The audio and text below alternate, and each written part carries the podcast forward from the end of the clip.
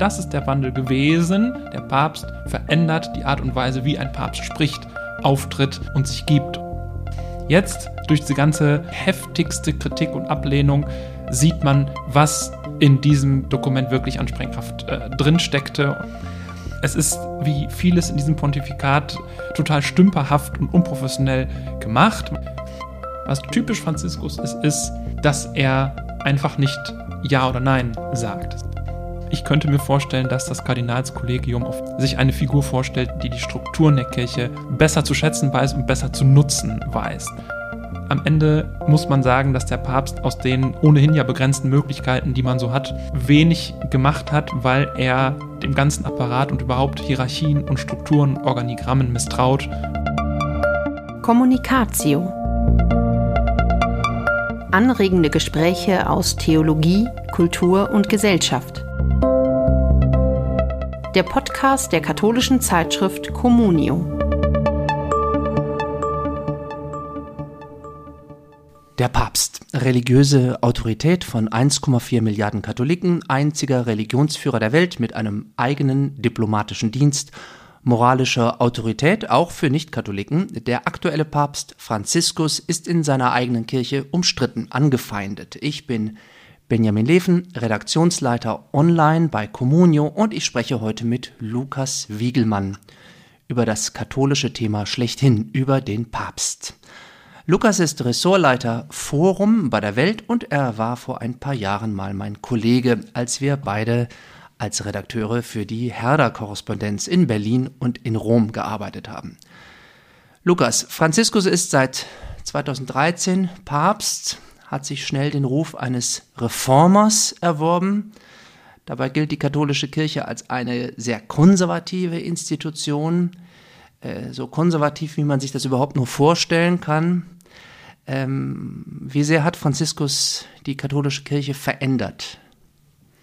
Ja, das ist, glaube ich, die große Griechenfrage bei Franziskus. Ähm, da rätseln, glaube ich, immer noch alle vor allem im Vergleich zu dem, was man am Anfang erlebt hat, als es losging. Als es losging, dachte man, ja, jetzt bleibt hier kein Stein mehr auf dem anderen, weil alles, alles so anders war, weil sein Stil so anders war, weil sein Auftreten so anders war. Auch das, was er gesagt hat, war so lebensnah, auch manchmal ein bisschen unverschämt, provozierend mit wilden äh, Formulierungen, Kanickel und so weiter, hat er die Kirche richtig wachgerüttelt und da hat man gedacht, na gut, wenn einer so redet, wenn einer so auftritt, dann wird er jetzt wohl auch sein Regierungsprogramm danach ausgestalten und entsprechend handeln. Und das ist ja dann eigentlich Jahr für Jahr für Jahr für Jahr ausgeblieben. Und äh, bis heute tut man sich schwer zu sagen, was hat er eigentlich außer diesen Äußerlichkeiten geändert. Und ich würde sagen, wenn es jetzt so bleibt, wenn das die Bilanz des Pontifikates sein wird, das wissen wir natürlich noch nicht, was noch kommt, aber wenn das so der Stand wäre, ist das eben der Wandel. Das ist der Wandel gewesen. Der Papst verändert die Art und Weise, wie ein Papst spricht, auftritt und sich gibt und den Menschen zuhört vielleicht und Signale und Impulse gibt. Nicht mehr und nicht weniger. Das ist ja, wenn man sich das Wirken in die Welt hinein vor Augen hält, durchaus nicht wenig. Das ist nicht nichts. Aber innerhalb der Kirche denkt man natürlich, es hat sich gar nichts geändert. Nun hat man ja, genau, man hat ja erwartet, dass der Papst ähm, die Kirche demokratisiert, dass er die Morallehre verändert, dass er die, die kirchlichen Lehren an die, an die Gegenwart äh, anpasst, in die Moderne führt. Und es hat ja auch immer wieder Ansätze für solche, für solche Vorhaben gegeben, Zeichen, die er gesetzt hat. Und ähm, oft ist aber dann nicht so besonders viel dabei äh, rausgekommen. Jetzt zuletzt hast du geschrieben, jetzt, jetzt endlich, nach so vielen Jahren, jetzt hat Franziskus eine wirkliche Veränderung gebracht. Ähm, es geht um ähm, die Segnung für homosexuelle Paare. Jetzt ein, sind ein paar Wochen ins Land gegangen. Äh, es gab eine Diskussion darüber. Würdest du jetzt an deiner Einschätzung festhalten? Ich finde ja, denn äh, im Grunde ähm, ist sie noch berechtigter als vorher. Ähm, als das kam, als diese Nachricht kam, als dieses Papier der Glaubenskongregation oder des Glaubensdikasteriums kam, haben alle gedacht, das ist sehr überraschend und ein großer Schritt, eine große Neuerung. Zwar mit etlichen Kautelen versehen und natürlich wieder mal so verdruckst und so halb äh, wuchtig, aber doch in der Sache eine substanzielle Veränderung. Der Papst, der Vatikan sagt, ja, homosexuelle Paare dürfen gesegnet werden. In Klammern werden sie ja sowieso schon und äh, ist sowieso schon an der Tagesordnung, aber der Vatikan sagt, das ist eine pastorale Praxis, die akzeptabel ist. Jetzt, im Lichte der ganzen Aufregung um dieses Papier, sieht man, wie gewaltig dieser Akt wirklich gewesen ist. Denn am Anfang, im ersten Moment gab es einzelne Stimmen, die auch gesagt haben, naja, wegen dieser ganzen Einschränkungen, wegen dieser ganzen Kautelen ist das Dokument offensichtlich darauf ausgelegt, eigentlich gar nichts zu verändern. Es soll einfach nur den Anschein erwecken, dass etwas verändert würde, aber in Wirklichkeit ändert sich gar nichts. Jetzt, durch diese ganze große, große Aufregung, durch die vielen Diskussionen, durch die heftigste Kritik und Ablehnung, sieht man, was in diesem Dokument wirklich an Sprengkraft äh, drin und ähm, auch wohl noch weiter drin steckt. Ja, aber die Reaktionen, die haben ja dazu geführt, dass in der Folge, also durch Erklärungen zu dieser Erklärung, durch den Papst, durch den Präfekten des Glaubensdikasteriums ja diese Einschränkungen noch, noch, noch mehr geworden sind. Da wurde dann gesagt, ja, der, das ist eine ganz kurze Segnung, die soll 10 bis 15 Sekunden dauern nur. Ähm, oder ja, das äh, soll auch gar nicht in, in einer Kirche unbedingt sein, sondern mehr so wie zufällig, wenn man, man ist so gemeinsam unterwegs an einem Wallfahrtsort und dann trifft man da auf einen Priester und sagt kurz, ach, ähm, äh, Herr Pfarrer, können Sie uns vielleicht einen Segen geben? Und dann heißt es sogar noch äh, vom, vom Präfekten des Glaubensdikasteriums, dass der Pfarrer jeweils einzeln, also ein Kreuzzeichen über die beiden äh, Personen machen soll, damit nicht der Eindruck entsteht, hier würde die Verbindung gesegnet, sondern hier wird das, das Paar gesegnet. Das Paar im Sinne von zwei Personen. Ist das nicht wirklich, äh, äh, also eine, ja, also eine, äh, für, jedenfalls für westliche Ohren, völlig lachhafte Einschränkung? Doch, das finde ich auch total. Also es ist äh, ein unglaubliches, äh, ein unglaublicher Affentanz, äh, der seitdem auch in Rom aufgeführt wird um dieses Dokument. Das finde ich auch. Es ist wie vieles in diesem Pontifikat total stümperhaft und unprofessionell gemacht. Man hat wirklich oft den Eindruck, dass die Entscheider in Rom selber nicht ahnen, was dann wohl auf sie zukommen würde, dass sie also wirklich geglaubt haben, vielleicht geht das einfach so im Strom der allgemeinen Nachrichten so mit und äh, dann folgt die Weltkirche auf diesem einen Schritt vorwärts. Das ist nicht der Fall gewesen und war auch meines Erachtens klar, dass es so nicht kommen würde. Das heißt, ja, sie rudern wahnsinnig zurück. Sie versuchen irgendwie den Laden zusammenzuhalten, der ihnen ja wirklich buchstäblich um die Ohren geflogen ist, wenn man sich vorstellt, dass ein ganzer Kontinent mit Afrika sagt, das machen wir nicht mit. Ein unglaublicher äh, Vorgang, ja, das ist ja dann noch viel weitreichender als die spezielle Frage von Segnungen für homosexuelle Paare, sondern hier ist ja dann letztlich die Autorität des Petrusamtes als Ganze angefragt plötzlich und es wird gesagt, gut, was aus Rom kommt, muss nicht zwangsläufig für uns verbindlich sein. Was ist das für ein wilder Vorgang, ja? Und Rom versucht jetzt eben damit irgendwie klarzukommen und das alles wieder so ein bisschen einzupuzzeln und einzufangen. Gleichwohl Sie haben es gemacht, sie kommen hinter dieses Dokument nicht mehr zurück und der Papst hat bei allem Herumgefummele und ähm, Nachkorrigieren ja doch gesagt in den letzten Wochen, doch, doch, so ist es aber gemeint. So ist das gemeint. Wir segnen Menschen, selbstverständlich der Herr segnet Menschen und das muss die pastorale Vorrangstellung sein. Und daran halten wir fest. Der Erzbischof von Kinshasa im Kongo, Kardinal Abongo, der ist äh, nach Rom geflogen. Das hat er jetzt vor einiger Zeit auch äh, öffentlich erzählt oder es ist, glaube ich, bei einer Gelegenheit ist er aufgenommen worden, wo er das erzählt hat. Ist nach Rom geflogen, hat ähm, einen Termin gemacht mit dem Papst, mit dem Präfekten äh, Fernandes der, des Dikasteriums und dann berichtet er, dass sie äh, sich zusammen an einen Computer gestellt haben und er hat dem Fernandes diktiert, was die Position der, ähm, der, der Dachorganisation der afrikanischen Bischofskonferenzen ist. Kein Segen für Homosexuelle in Afrika. Und der hat dann auch noch dafür gesorgt, dass der Fernandes das unterschreiben muss. Und das Ganze wurde vom Papst dann auch noch abgesegnet. Ist das nicht doch ein, ja, ein, äh, ein wahnsinniger Verlust für die Autorität des Papstes? Und war es das wert? Das muss diese heilsame Dezentralisierung sein, die Papst Franziskus sich gewünscht hat in der Evangelii Gaudium, dass äh, er sich jetzt von Bischöfen aus der Peripherie oder aus anderen Kontinenten zumindest ähm, irgendwelche Papiere vorlegen lässt und die dann abnicken muss. Äh, das ist natürlich in der Tat eine wilde äh, Infragestellung der päpstlichen, der römischen Autorität.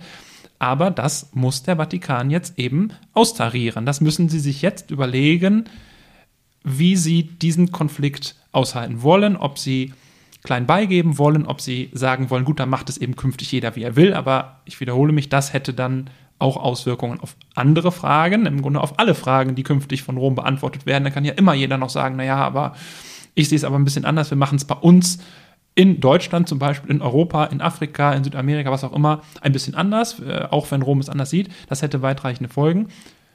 Entweder man geht also diesen Weg oder Rom wird bei aller Diplomatie weiter zu diesem Dokument stehen müssen und sagen müssen, jawohl, es gibt viel Kritik, aber wir haben das so entschieden und nicht wir, sondern letztlich Kraft apostolischer Autorität sind wir der Meinung, dass das so einzuschätzen ist, diese Frage nach äh, Segnung für homosexuelle Paare. Und dabei bleibt es und selbstverständlich erwarten wir, dass auch der Rest äh, der Kirche das im Gehorsam zur Kenntnis nimmt. Hm der Papst, ähm, man sieht aber doch daran, dass der Papst äh, zwar in der Theorie wirklich die, die absolute Macht über seine Kirche hat, er ist der oberste Souverän, die letzte Instanz in Streitfragen, der Papst entscheidet. Ne? Roma locuta causa finita heißt es, also Rom hat gesprochen, damit ist die, die, die Frage äh, geklärt. Und in der Praxis sieht man aber, dass das also äh, so nicht mehr funktioniert oder vielleicht auch früher so nicht funktioniert hat. Aber heute kriegt man es eben gleich mit, ja, weil die Diskussion sehr schnell verlaufen. Dem, diesem ähm, Kardinal Abongo ist es ja gelungen, innerhalb von zwei Wochen äh, die Statements von sämtlichen afrikanischen Bischofskonferenzen äh, einzusammeln, die irgendwie zu, zusammenzufassen und das Ding so schnell äh, festzuklopfen. Also päpstliche Macht, seine, seine Unfehlbarkeit, seine Letztentscheidungskompetenz, seine Eigenschaft als oberster Gesetzgeber, das sind alles so theologisch-kirchenrechtliche äh, Festlegungen, aber in der Praxis gibt es ja doch deutliche Grenzen für Veränderungen, oder? Absolut. Ich glaube auch, dass das in der Tat immer schon so gewesen ist und dass es mal sehr starke Päpste gab und ein sehr starkes Papsttum gab und es wieder Phasen gab, in der das Papsttum die Zügel äh, aus der Hand geben musste oder aus der Hand gegeben hat. Aber hier ist, glaube ich, der Bereich berührt, wo man am allerehesten von Kirchenpolitik sprechen kann. Das ist ja so ein Schlagwort, Kirchenpolitik, wer gegen wen in der Kirche. Hier an diesen Machtarithmetiken, an diesem Ausbalancieren dessen, wer was zu sagen hat, erweist sich der kirchliche Apparat in der Tat als ein politischer Apparat, als ein Apparat, wo es um Machtfragen geht und um die Frage, wer ist Ober und wer ist Unter. Und als Papst Franziskus angetreten war, erinnere ich mich noch, dass ich in ganz vielen Gesprächen mit Leuten, die es besser einschätzen konnten, immer gesagt habe, warum stellt er sich eigentlich so an, von heute auf morgen alles anders zu machen? Denn er hat doch gesagt, die Kurie ist äh, ganz verdorben und die hat ganz viele Krankheiten und spirituelles Alzheimer und ich finde das hier alles verknöchert und ich will eine andere Kirche, alles Mögliche. Gut, wunderbar, kommen wir einfach montags morgens ins Büro, weißes Blatt Papier und dann malt er einfach auf, wie es läuft wen er noch dabei haben will, wen nicht, wen er ernennen will. Und dann gibt es einfach von heute auf morgen einen neuen Vatikan, eine neue Weltkirche, neue Regeln, whatever. Und alle Gesprächspartner, denen ich das so gesagt habe, in meinem damals noch jugendlichen Leichtsinn, haben alle gesagt, Lukas, du verstehst die Kirche nicht, du verstehst auch Politik nicht. Selbst der Papst, selbst eben diese oberste Instanz kann selbstverständlich nicht, auch wenn er in der Theorie noch so hochstehend sein mag, den ganzen Apparat nach seinem Gutdünken leiten. Das kann auch kein Minister in einem Ministerium, das kann ja nicht mal, wie wir Deutschen im Moment gut erleben, der Bundeskanzler, auch wenn er noch so viel Richtlinienkompetenz irgendwo im Kleingedruckten haben mag, auch wenn die Verfassung dem Bundeskanzler bestimmte Dinge zumisst, die er zu tun und zu lassen hätte, das Ganze spielt nicht im luftleeren Raum, sondern es ist ein politisches Spiel. Und in diesem politischen Spiel gibt es mal Phasen, wo jemand sich durchsetzen kann an der Spitze, mal, wo er Rücksicht nehmen muss. Und da bin ich super gespannt, wie jetzt bei der konkreten Frage der Segnung homosexueller Paare dieses Spiel ausgeht. Ich kann dem Vatikan nur wünschen, wenn er seine Autorität behalten will, wenn er Wert noch weiterhin auf seine Autorität legt, dass er um alle Umstände versuchen wird, sich da durchzusetzen. Denn sonst braucht er keine Dokumente mehr zu veröffentlichen. wir haben hier eine minimalste Änderung, die eine Welle der, des Widerstands ausgelöst hat. Ist das denn äh, für ähm, Kirchenreformer in, im Westen, in Europa, Nordamerika, ähm, sozusagen auch ein, ähm, ein Zeichen, an dem Sie erkennen können, was denn Ihre Möglichkeiten sind, so Einfluss auf die weltkirchliche Entwicklung zu nehmen? Das ist total eine total spannende Frage. Ist man jetzt als Bischof Betzing eher ermutigt oder ist man eher entmutigt? Ich glaube wirklich, Dreh- und Angelpunkt ist dieser Autoritätsverlust, den du ja vorhin auch angesprochen hast. Wenn jetzt zum Beispiel die afrikanischen Bischöfe unter konservativen Vorzeichen ihre Opposition durchsetzen und es am Ende dabei bleibt, na gut, dann macht ihr es eben anders. Dann werden sich paradoxerweise davon die Reformer ermutigen lassen, glaube ich, und sagen, gut, dann machen wir es eben auch so. Dann werden eben auch in Deutschland bestimmte Dinge künftig anders gehandhabt. Damit fängt man ja hier auch schon an. Also es gab ja hier bundesweit große Segnungen homosexueller Paare in dem vollen Bewusstsein, dass Rom das nicht will. Da hat man es ja schon mal so ein bisschen ausprobiert, was passiert denn wohl. So äh, gibt es ähnliche Versuche auf der Ebene der Gemeindeleitung. Man versucht mal, wie weit man da gehen kann, bestimmte Leitungsfunktionen auch Laien zu übertragen.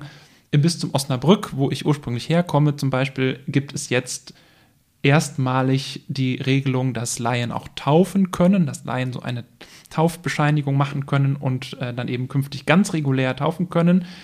Das ist auch so ein bisschen kirchenrechtlich unklar, ob das überhaupt geht, aber man versucht es eben. Und wenn das Ende von diesem Lied der homosexuellen Segnungen sein sollte, Rom hat die Zügel schlaff gelassen, dann glaube ich, werden auch viele Reformerkräfte sagen, Verbände, dann wollen wir doch mal sehen, wie weit wir kommen können mit unseren Ideen. Und letztlich, ob es Franziskus so gewollt hat oder nicht, dann ist es dann eben in der Tat eine Dezentralisierung und äh, dann wird äh, Rom sich das schön mit angucken können, welche Geister man da gerufen hat. Wie groß ist denn die Gefahr, dass diese ideologischen äh, Spannungen in der katholischen Kirche, dieses Auseinanderstreben der Kirchenflügel hier offensichtlich ja ganz eindeutig konservative äh, Grundströmung in Afrika, sicher auch in Teilen Nordamerikas, äh, auch Asiens äh, und, und liberale Kirchenreformer in anderen Teilen der Welt, Australien, Europa, Nordamerika auch.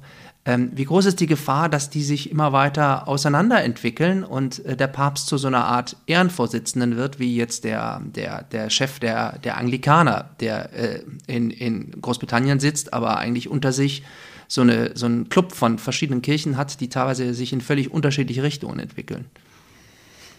Die Gefahr ist, glaube ich, groß. Die wird bestimmt auch eine Rolle in einem irgendwann anstehenden Konklave spielen, dass sich auch das Kardinalskollegium fragen wird, wie ist Einheit zu verstehen und wie konstitutiv ist Einheit für die katholische Kirche. Ich würde immer sagen, reine auch vom Glaubensbekenntnis her, ekklesiologisch gesagt, ist die Einheit der Kirche konstitutiv für das Katholischsein, für, für den Katholizismus. Das heißt, das Wechselspiel, das Hingeordnetsein auch auf Rom und auf die Weltkirche ist ein Asset der katholischen Kirche, das sie aus meiner Sicht auf gar keinen Fall aufs Spiel setzen darf und was aus meiner Sicht dazu geführt hat, dass sie so derartig hartleibig und langlebig ist. Es ist einfach eine sehr erfolgreiche Institution, wenn man sich das durch die Jahrtausende anschaut. Sie ist sehr hartnäckig und langlebig und das, glaube ich, liegt daran, dass sie eben so selten solche Zentrifugalkräfte ausprägen kann, weil sie eben letztlich zentralistisch ist. Aber es ist eine Erscheinung unserer Zeit, dass zentralistische Institutionen, äh, zentralistische Modelle eher nicht so en vogue sind, sondern es Richtung Vereinzelung, Parzellierung geht. Und wenn die Ortskirchen auf der Erde im Moment eher auf dem Trip sind zu sagen, wir sind besser alleine, wir stehen besser da, wenn wir, wie man es dann auch immer verklärt, Inkulturation betreiben, wenn wir näher bei den Leuten sind, wenn wir nach dem Subsidiaritätsprinzip besser entscheiden können, was hier vor Ort Kirche sein heißt, dann mag sich die Kirche ein Stück weit von diesem Einheitsgedanken entfernen. Ich hielte das aber theologisch, kann ich es nicht beurteilen, weil ich kein Theologe bin, aber zumindest strategisch für fragwürdig. Also wenn man sich die Weltchristenheit anguckt als Tortendiagramm, dann ist ungefähr die Hälfte aller Christen auf der Welt katholisch und die andere Hälfte zerfällt in tausende kleiner Tortenstückchen. Da sind die äh, verschiedenen orthodoxen Kirchen, altorientalischen Kirchen und alle möglichen äh, Varianten und Subeinheiten der, der Kirchen, die aus der Reformation hervorgegangen sind. Das spricht eigentlich für den Erfolg dieses Modells, dass es tatsächlich eine dieser tausenden verschiedenen Interpretationen des Christentums geschafft hat, äh, die Hälfte aller Glaubensanhänger institutionell unter ihrem Dach zu vereinigen. In der Tat. Und äh, die Kunst besteht ja dann trotzdem darin, keine, keinen stumpfen Faden Einheitsbrei zu haben. Es ist ja nicht so, dass die katholische Kirche ein monolithischer Block wäre, sondern ihre große Stärke in der Geschichte war es ja gerade, auch ganz heterogene Dinge einzubeziehen. Man könnte auch böse sagen, zu vereinnahmen wenn man nur an die Bettelmönchsbewegung zum Beispiel denkt, die ja eigentlich ähm, dazu wie geschaffen war, die Kirche zu spalten, aus irgendeinem Grund waren alle Seiten clever genug, das einfach einzuspeisen in den katholischen Mainstream und äh, das als Spielart des Katholizismus zu begreifen und daraus einen neuen Reformeifer zu ziehen. Und so ist es ja heute auch, dass natürlich von äh, den Menschen, die gerne die lateinische Messe feiern, äh, bis hin zu reformorientierten Gemeinden in Deutschland, wo de facto schon längst auch Frauen predigen dürfen, wo meinetwegen auch schon seit Jahren homosexuelle Paare gesegnet werden, dass das ein gewaltiger, riesiger Unterschied ist, dass das äh, riesige Distanzen sind, aber am Ende einigt man sich eben auf einen bestimmten kleinsten gemeinsamen Nenner und der ist letztlich, dass man eine Zentrale anerkennt, um in den äußersten Streitfragen dann auch zu entscheiden. Und ich halte das, wie gesagt, für eine strategisch clevere Idee. Aber wenn ich eine Sache äh, dich als Theologen dazu fragen darf, weil wir es jetzt ein paar Mal berührt haben, ich verstehe gar nicht, warum das mit der Segnung homosexueller Paare überhaupt so ein schwieriges Thema ist, denn die Kirche segnet ja ganz viel, eigentlich letztlich alles, und die Kirche lehrt vor allem, und das finde ich besonders wichtig, dass ja sowieso auch alle Menschen Sünder sind. Es ist ja gar nicht so, dass man sagt, die reine Lehre ist natürlich, wir segnen Leute, die sich vernünftig benehmen, aber in diesem einen Fall machen wir mal eine Ausnahme, sondern das ganze Konzept pastoralen Wirkens der Kirche geht ja ohnehin davon aus, dass wir es mit nicht perfekten Menschen zu tun haben, dass wir nicht perfekte Menschen sind. Warum ist es jetzt so schwer für die Kirche, dass sie sagt, wir segnen hier auch Paare, deren Lebensführung wir als Kirche, in Klammern, auch das finde ich falsch, aber äh, das ist ja egal, ich bin ja nicht der Papst, deren Lebensführung wir als Kirche eigentlich ablehnen. Warum ist das so schwer, theologisch gesehen? Ja, das ist ja auch das, was die äh, wiederum die ähm, ähm, ähm reformorientierten Katholiken dann im Westen an diese Entscheidung sehr irritiert. Die schreiben und sagen ja, hiermit wird ja diese überkommene alte Lehre, dass das, äh, das praktizierte Homosexualität nicht in Ordnung ist, die wird ja dadurch gerade noch zementiert, indem man sagt, nein, nein, wir segnen hier nicht die sündhafte Verbindung, sondern wir segnen eben dieses Paar aus zwei Personen und alles das, was an ihrem Lebensweg irgendwie äh, gut ist und wachsen soll und, und im Glauben, tiefer in den Glauben führen soll oder, oder so, ja. Ähm, ähm, aus deren Sicht ist das ja äh, einfach ein Sophismus, den man so nicht, den man so nicht aufrechterhalten kann. Wiederum die konservativen äh, Kritiker sagen, ja, aber was verbindet diese beiden Leute denn überhaupt? Nur die Sünde verbindet sie. Ne? Das ist eben in sich sündhaft, was die machen und gerade das ist das, was sie zusammenführt und das kann man eben nicht segnen. Es gab ja zwei, vor zwei Jahren erst, gab es ja schon mal ein Dokument des Vatikans, in dem das Gegenteil stand, ja? in dem stand, dass das eben nicht geht und da wurde aber eher so ähm, ähm, äh, nicht jetzt im, im, Grundsatz argumentiert, sondern eher in dem Sinne, dass man gesagt hat, ja, das ist einfach das falsche Zeichen, wenn wir das jetzt machen. Das könnte dann so aussehen, analog zu einer Eheschließung, und das wollen wir nicht. Wir glauben eben, dass die Ehe Verbindung von einem Mann und einer Frau ist, die offen äh, ist für Fortpflanzung. Und wenn wir das jetzt da so anfangen, dann wie sieht denn das aus? Das war ja eigentlich bisher eher der Tenor.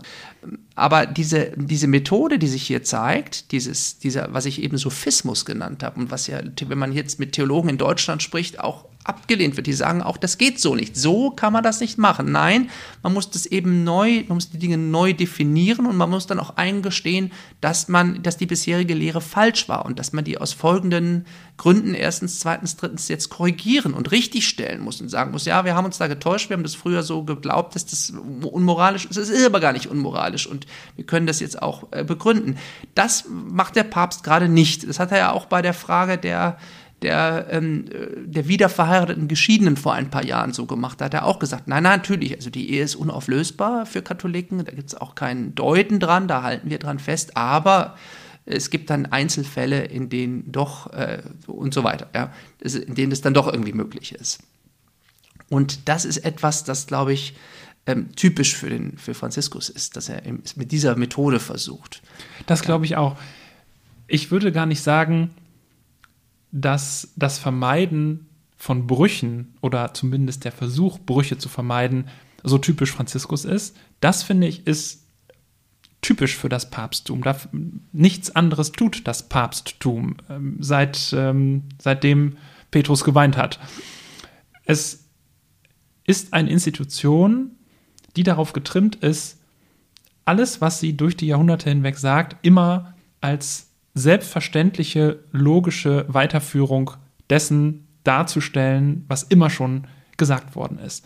Es ist eine Kontinuitätsfiktion, die dort gelebt wird. Und noch das Zweite Vatikanische Konzil, was ja nun wirklich alles auf den Kopf gestellt hat, hat sich selbstverständlich als Fortsetzung äh, des Weges der Kirche durch die Zeit dargestellt und gesagt, ja, wir führen hier weiter, was unsere früheren Brüder und Schwestern auch alle schon so gesehen haben. Wir sehen manches vielleicht im heutigen Licht noch klarer, als sie es im Grunde auch immer schon so gemeint und gesehen haben. Und wir setzen das jetzt sofort. Und das heißt, wenn jetzt der Papst sagt, wieder verheiratete Geschiedene können unter Umständen doch die Kommunion empfangen, sagt er natürlich nicht, und damit haue ich allen Päpsten, die es vor mir gegeben hat, einmal richtig vor die Schnute, sondern selbstverständlich sagt er, so wissen wir uns in Kontinuität äh, zu dem großen Wert, den die katholische Kirche dem äh, Ehesakrament grundsätzlich immer schon beigemessen hat und das tun wir natürlich weiterhin auch. Also sprich, diese Kontinuitätsfiktion ist, glaube ich, nicht typisch Franziskus. Was typisch Franziskus ist, ist, dass er einfach nicht ja oder Nein sagt, sondern dass er eben es extra in diesem ewigen Sfumato belässt, dass man eigentlich doch nicht so ganz genau weiß, was denn jetzt der Hauptimpuls ist. Das heißt also, vor lauter diplomatischen Klauseln weiß man nicht, was uns denn jetzt der Dichter wirklich damit sagen wollte. Und äh, nur um ein Beispiel zu nennen, der Klassiker ist ja der Brief, den er dem pilgernden Volk äh, Gottes in Deutschland geschrieben hat, wo direkt als der kam, alle gesagt haben, alle Parteien, alle kirchenpolitischen Ausrichtungen, aha, hier steht's ja, also haben wir recht. Sowohl die Reformer als auch die Konservativen, als auch die, die der Mitte standen, alle haben gesagt, hier, jetzt wissen wir es aber, was der Papst wirklich denkt. Und bis heute beklagt er in jedem zweiten Interview, ja, und die Deutschen haben mich gar nicht richtig verstanden. Nee, konnte man auch nicht, weil der Brief so geschildert hat, dass jeder das rausglauben konnte, was er gerne wollte. Und diese Art ist tatsächlich typisch Franziskus, in Klammern, vielleicht typisch jesuitisch? Fragezeichen, das wird ja immer gesagt. Ich kann es nicht beurteilen. Ja, also das mit dem Jesuitischen, das würde ich unterstreichen. Ich habe ähm, gerade von Blaise Pascal die Briefe äh, in die Provinz gelesen. Das ist ein Buch aus dem 17. Jahrhundert. Ähm, äh, da gab es die Jesuiten schon, äh, aber da waren sie neu und Pascal macht sich über die Jesuiten lustig darin. Äh, und zwar über ihre ähm, moraltheologische Kasuistik. Was ist das? Kasuistik heißt, dass man die Grundsätze der Morallehre, du sollst nicht töten, du sollst nicht stehlen, du sollst nicht lügen und so weiter, dass man die jetzt auf die möglichen Einzelfälle des praktischen Lebens anwendet. Und macht man das? Aha, muss man differenzieren. Also klar, du sollst nicht lügen, aber äh, jetzt gucken wir uns mal den konkreten Fall und da zeigen sich die Sachen natürlich differenziert. Die Jesuiten äh, waren also Meister darin, für alle möglichen Fälle Ausnahmen von den Geboten zu finden, ja. Und das, äh, ihr habt da eine Stelle äh, mal mitgebracht, wo er so einen fiktiven jesuitischen Gesprächspartner zitiert, dem jetzt also erklärt, wie man lügen kann, ohne eine Sünde zu begehen. Und der Jesuit sagt, ja, das ist ganz einfach. Dafür ist die Lehre vom Doppelsinn überaus nützlich. Nach ihr ist es erlaubt, zweideutige Begriffe zu gebrauchen, indem man sie in einem anderen Sinne verstehen lässt, als man sie selber versteht. Das ist moralisch erlaubt. Ja, man, dann hat man rein technisch nicht gelogen. Und das ist äh, über viele, über viele Seiten äh, zerlegt er diese Tricksereien äh, der, der Jesuiten. Das nennt sich dann in der, in der äh, sozusagen Moraldiskussion Laxismus dieser, dieser Haltung, ja, dass man also eben so, so fein differenziert, dass man eben für jeden, für jeden Grundsatz aber in der Praxis äh, eine, eine Ausrede findet, warum der jetzt dann da doch nicht gilt und so weiter. Und heute eigentlich ist diese Diskussion des 17. Jahrhunderts jetzt wieder da äh, und auch die Methode der Jesuiten, also den Einzelfall so zur Geltung zu bringen, dass jetzt allgemeine Gebote so ein bisschen äh, dann dadurch relativiert werden können. Das stimmt total. Natürlich muss man auch sagen, jede Methode hat nun mal ihre Schwächen. Die grundsätzliche Herangehensweise, immer auch mal die andere Seite hören zu wollen und am Ende die Geister erst entscheiden zu wollen und wirklich lange zuzuhören und hin und her zu überlegen und nicht immer von vornherein zu sagen, ich weiß es aber, ich habe heute Nacht geträumt, wir machen so und so, es hat mir der Heilige Geist eingegeben und gute Nacht, ist ja erstmal auch durchaus überzeugend. Ich finde gar nicht, dass dieses tastende, abwägende, grübelnde, zögerliche das Problem bei Franziskus ist, sondern dass er einfach das in extenso macht, dass er eben auf diesem Weg dann nie zu einem Ergebnis kommt und nie zu einem wirklichen Schlussstrich die Kraft hat.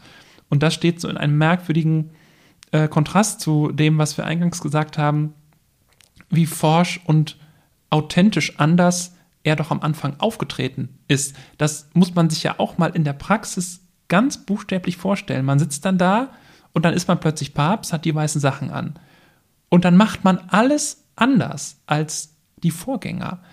Das hat man so als Medienkonsument gefällig angeguckt und dachte, ist ja interessant, jetzt fährt er immer diesen gebrauchten Ford Focus oder jetzt hat er irgendwie dieses günstigere Kreuz oder irgendwie komische Schuhe, komische Brille und dann wohnt er bei sich im Gästehaus.